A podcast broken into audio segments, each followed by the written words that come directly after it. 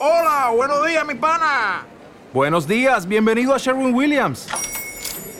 ¡Ey! ¿Qué onda, compadre? ¿Qué onda? Ya tengo lista la pintura que ordenaste en el ProPlus app. Con más de 6.000 representantes en nuestras tiendas listos para atenderte en tu idioma y beneficios para contratistas que encontrarás en aliadopro.com. En Sherwin Williams somos el aliado del PRO.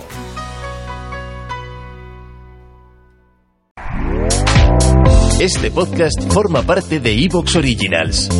Disfruta de este avance.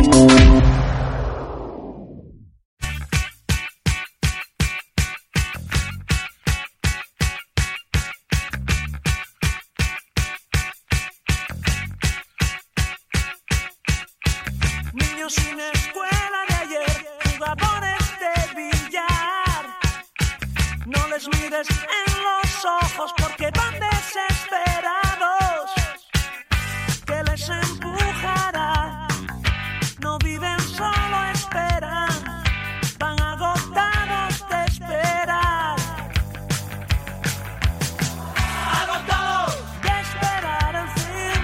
Agotados de esperar, en fin. Buenas noches familia, bienvenido a un episodio más de Ampliando el Debate y hoy vamos a tratar un tema que aunque, aunque puede ser recurrente y lo hemos tratado ya en repetidas ocasiones a lo largo de nuestra trayectoria, eh, eh, nunca se dice lo suficiente y siempre merece la pena incidir en él, porque hay, hay construcciones sociales de las que no se puede escapar con facilidad. Están diseñadas para que tu vida transcurra dentro de ellas y hasta cierto punto determinen más o menos eh, lo que es toda tu vida y la de todas las demás. Y el sistema monetario es una de esas instituciones y dado que cualquier sistema monetario obedece a unos objetivos y sirve a unos intereses, merece la pena estudiar en qué sistema monetario vivimos y cuáles son sus características para ah, estudiar también a quién sirve y cuáles son sus intereses. Aquello de que a lo mejor merece la pena echarle una pensada, desmontarlo hasta los cimientos y construir otro que sea igual de malo o todo lo que podamos mejorar. Primero, la cita de Sir Josiah Stamp. La banca fue concebida en, la iniquidad y nació en el pecado. Los banqueros son los propietarios de la tierra. Quítenselo todo, todo, pero déjenles el poder de crear dinero de la nada y con solo mover la pluma crearán suficientes depósitos para volver a comprarlo todo. Y sin embargo, si les quita el poder de crear dinero, todas las grandes fortunas como la mía desaparecerán. Y, y deberían desaparecer, haciendo que este fuera un mundo más feliz y mejor para todos. Pero si queréis seguir siendo esclavos de los banqueros y pagar el precio de vuestra propia esclavitud, dejad que continúen creando dinero a su antojo. Eh, este tipo fue director del Banco de Inglaterra, así que podemos asumir que de banqueros, de esclavitud y de parasitismo bancario, este tipo sabía un rato. Y ahora, eh, si os vais a los estatutos de la Reserva Federal, pues resulta que los objetivos del sistema monetario, un paréntesis, lo primero que tenéis que comprender de la Reserva Federal es que ni es federal ni tiene reserva. Eh, cierro paréntesis, decía que los objetivos estaban en controlar la inflación y por aquella época, con todas las luchas eh, obreras reivindicando derechos, se hizo una concesión que es eh, fomentar el pleno empleo. Bien. Eh, todos podemos pensar en Estados Unidos y ver hasta qué punto cualquiera de las dos misiones encomendadas a la Reserva Federal eh, sobre el papel eh, funcionaron. Y si funcionaron por igual o no.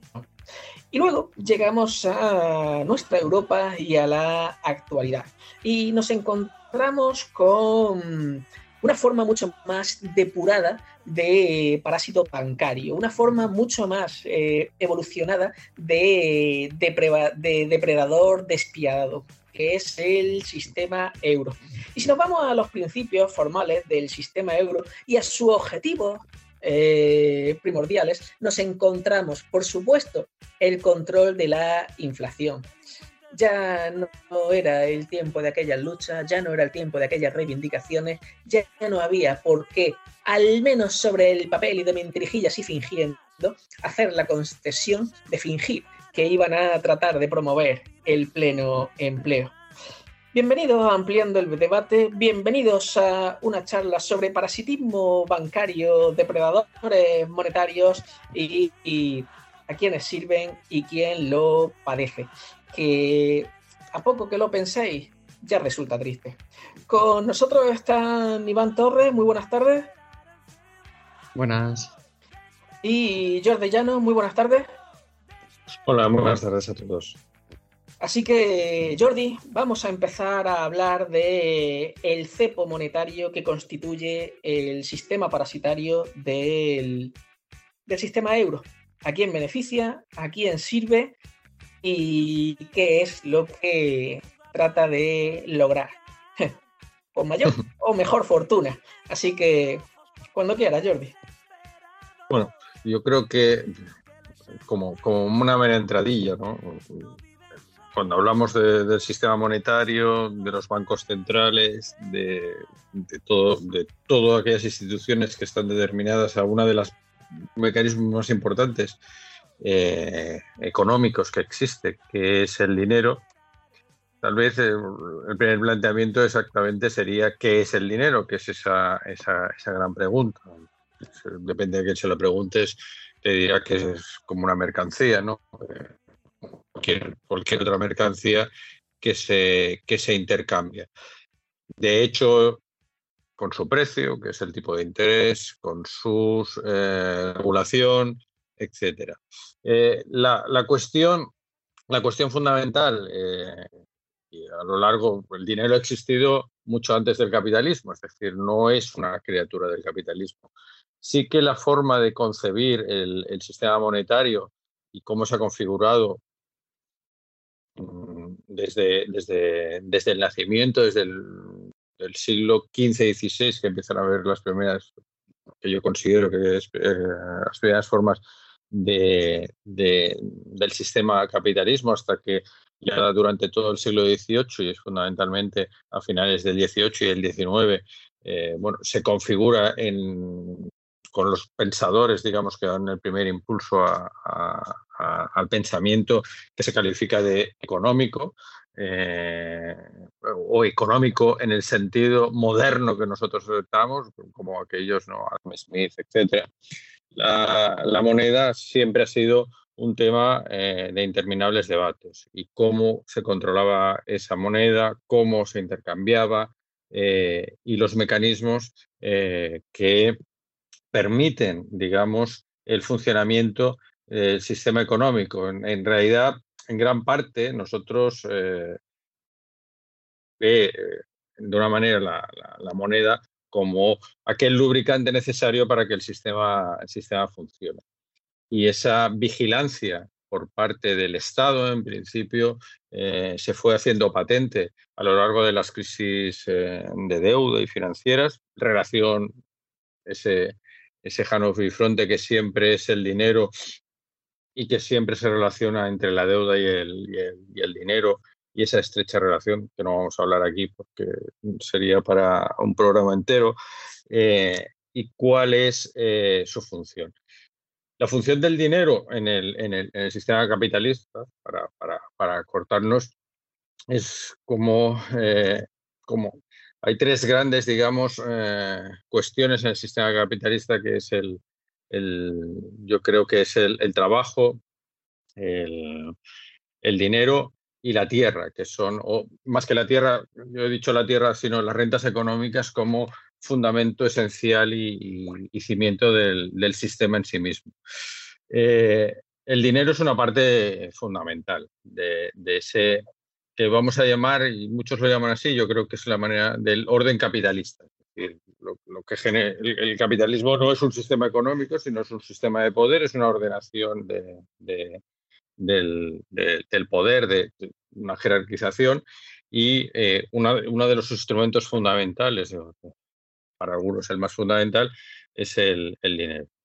A través del dinero y a través del dinero en el sentido amplio de, de su percepción, de los de las instituciones que lo controlan, de los bancos, de los bancos centrales, independencia de los bancos centrales, todo, todo eso que hemos oído hablar tanto, eh, es un mecanismo muy potente que ha sido utilizado por el, por el poder eh, para, por ejemplo, implementar medidas de austeridad que todos conocemos y eh, en el caso del euro, pues durante el periodo posterior a 2007 y sobre todo a partir del 2012, en aquel periodo digamos, de, agitación después de la crisis económica que, se convirtió en, eh, digamos, fundamentalmente en Europa una crisis de deuda y con un, una peculiar estructura que es la que vamos a introducir ahora, que es el euro, todo aquello significó una grabación muy superior de,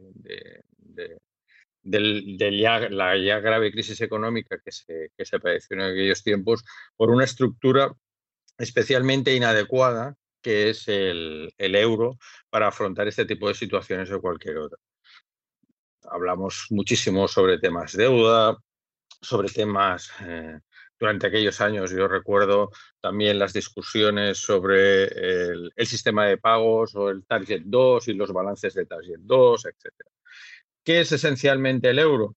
Pues bueno, el euro, hay, hay un libro que se llama de Bill Mitchell, ¿no? Eh, Eurozone Dystopia, que es eh, un libro muy interesante y muy interesante desde el punto de vista de explicar un poco la historia eh, que arranca. fundamentalmente la, Unión Europea es un cártel, ¿no? Es un cártel. Y también es un sistema de compensación de, entre Francia y Alemania, por el cual, digamos, se, compensaban, digamos, los sufrimientos franceses y tal a través, como todos sabemos, durante gran parte y todavía lo sigue siendo, eh, la Unión Europea fundamentalmente, aunque la agricultura ocupa muy poco, representa una enorme proporción de eso porque fundamentalmente esas ayudas iban destinadas a, la, agricultura francesa. Y ese sistema que nació en los años 50 condicionó en gran parte la, estructura, el, primero el cártel de, del acero y el carbón, eh, y por otra parte eh, las subvenciones a, la, agricultura francesa. Después las cosas van cambiando, pero digamos, viendo muy rápido, ese es el, origen esencial de la, de, la, de, la, Unión Europea. Sí que es verdad que ahí se producían desequilibrios entre la moneda fuerte, marco, y la, y la más débil, eh, también ahí entraba Italia, ¿no? Los, esos tres.